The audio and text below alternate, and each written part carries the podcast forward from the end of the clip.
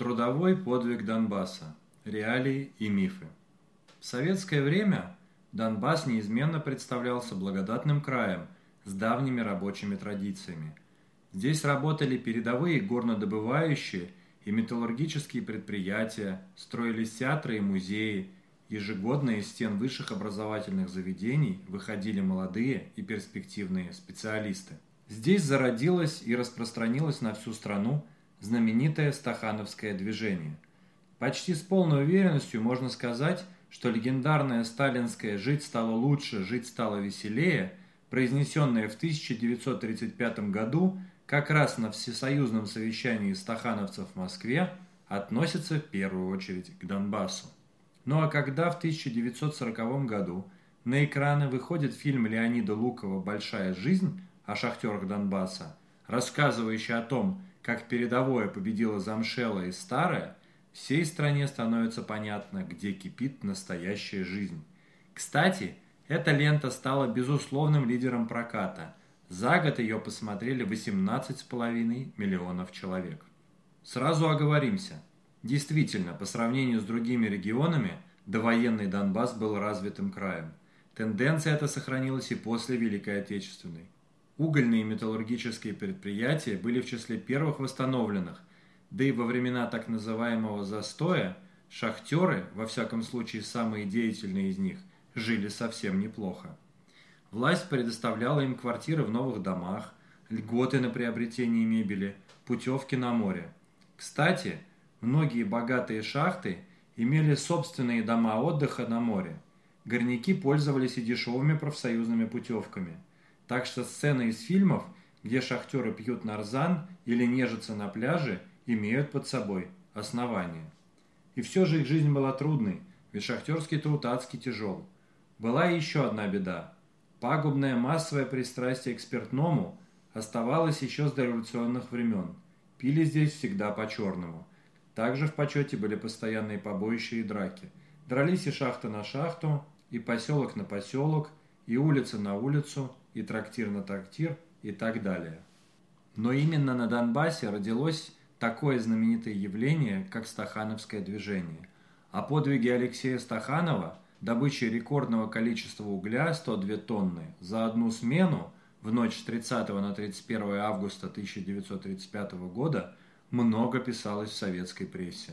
Уже во времена перестройки появились публикации, раскрывающие секрет столь выдающегося достижения – этот трудовой подвиг, как и многие другие, был хорошо подготовлен. Глава парторганизации шахты Петров выделил и лучших крепильщиков, и новую технику, и плодоносный слой. Но факт остается фактом. Выходец с Орловщины Алексей Стаханов стал зачинщиком массового всесоюзного движения. По большей части такому успеху он был обязан публикацией в газете «Правда», которая перепечатала статью из местной многотиражки – Именно правда делала из простых людей всенародных кумиров. Справедливости ради, надо сказать, что первым все же был Никита Изотов, установивший свой рекорд еще в 1932 году. После стахановского успеха Изотов еще несколько раз спускался в шахту и довел выработку аж до 640 тонн за смену. А вот Алексей Стаханов после своего подвига ни разу больше в шахту не спускался – он разъезжал по стране и рассказывал на многочисленных митингах, как добиться столь выдающихся успехов. Попытки пристроить Стаханова, как и других передовиков, на руководящие должности окончились провалом. Им попросту не хватало образования и компетенций. Стаханов все больше отмечался неприглядными поступками, прославился дебошами, в том числе и знаменитым битьем зеркал в ресторане «Метрополь» в Москве в компании Василия Сталина – с хроническим алкоголизмом он дотянул до 71 года и умер в городе Торезе Донецкой области, где и похоронен. А между тем Стахановское движение гордо шагало по стране, и в лидерах его были донбасские рабочие и крестьяне. Так уж получалось, что именно Донбасс выдвигал из своих рядов передовиков производства. Еще одной заметной фигурой стал машинист Славянского паровозного депо Донецкой железной дороги – крымчанин по происхождению Петр Кривонос. В 25 лет он первым при вождении грузовых поездов увеличил форсировку котла паровоза, благодаря чему скорость увеличилась вдвое, до 46-47 км в час. Экономическая выгода была колоссальной. Его многочисленные последователи гордо именовали себя кривоносовцы. Героем труда стал мариупольский металлург, выходец с Кубани Макар Мазай. В 1936 году он предложил углубить ванну Мартеновской печи и одновременно поднять высоту свода Мартена. После этого он стал получать стали с квадратного метра печи больше и за меньшее время. Здесь проявилось еще одно передовое направление – новаторство. Кстати, Мазай был не только ударником, но и настоящим патриотом. Осенью 1941 года он был схвачен нацистами в оккупированном Мариуполе и после отказа сотрудничать с ними казнен. Наконец, нельзя не отметить еще одну уроженку Донбасса, гречанку по происхождению, ударницу-трактористку Пашу Ангелину. Одной из первых женщин в стране она села за руль трактора, а в 1933 году организовала женскую тракторную бригаду. Лозунг 1938 года «100 тысяч подруг на трактор» реально работал в это время. Донбасс стал наглядным примером передового производства, всесоюзных трудовых подвигов. Не могу удержаться от небольшого, но актуального отступления. Ударничество и социалистическое соревнование были заботой почти исключительно коммунистической партии комсомола.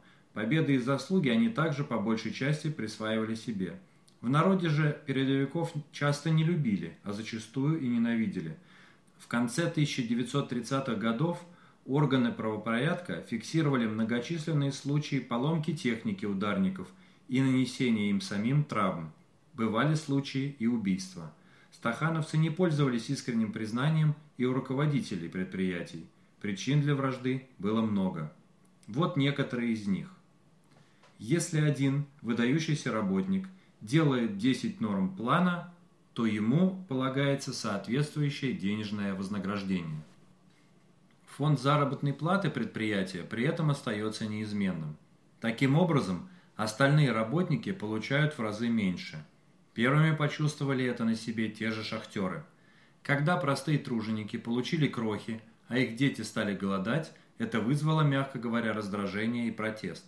Далее, если один мастер может работать за троих, то понятно, что нет смысла держать еще двоих, а значит их можно сократить. Если кто-то способен в 10 раз перевыполнить норму, то логично задаться вопросом, может быть, эта норма сильно занижена? Так, собственно, и поступили на всех производствах, значительно повысили норму. В результате заработная плата большинства работников заметно снизилась. К тому же все знали цену трудовым подвигам, как они готовились, сколько человек в них участвовало. Приписывали, разумеется, все одному – лидеру – как специально выбирались хорошие пласты, пашни, станки и так далее.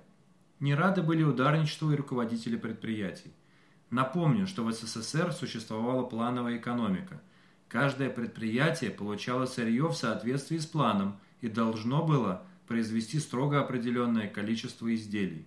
И если передовик Иванов за смену делал тысячу гаек вместо ста, а Сидоров положенные сто, то куда девать оставшиеся девятьсот?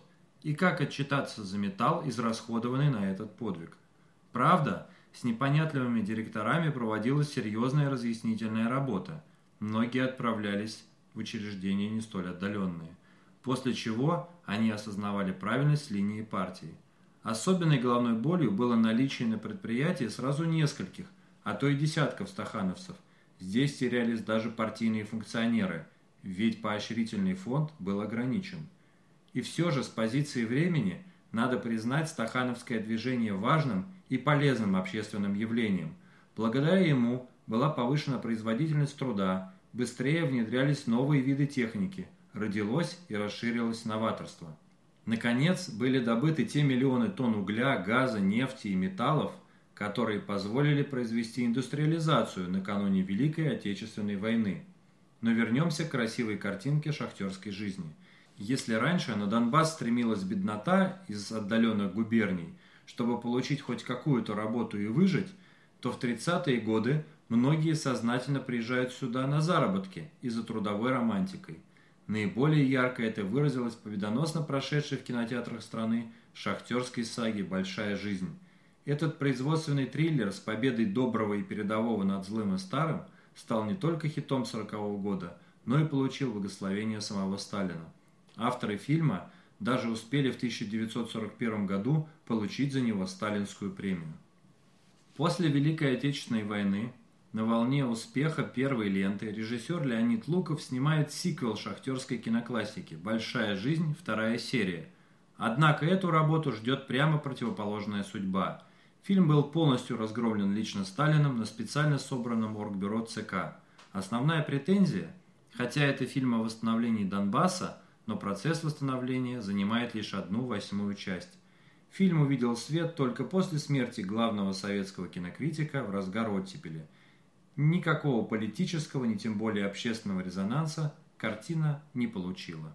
Перед Донбассом стояли новые трудные задачи – а его своеобразный золотой век остался в сталинской эпохе.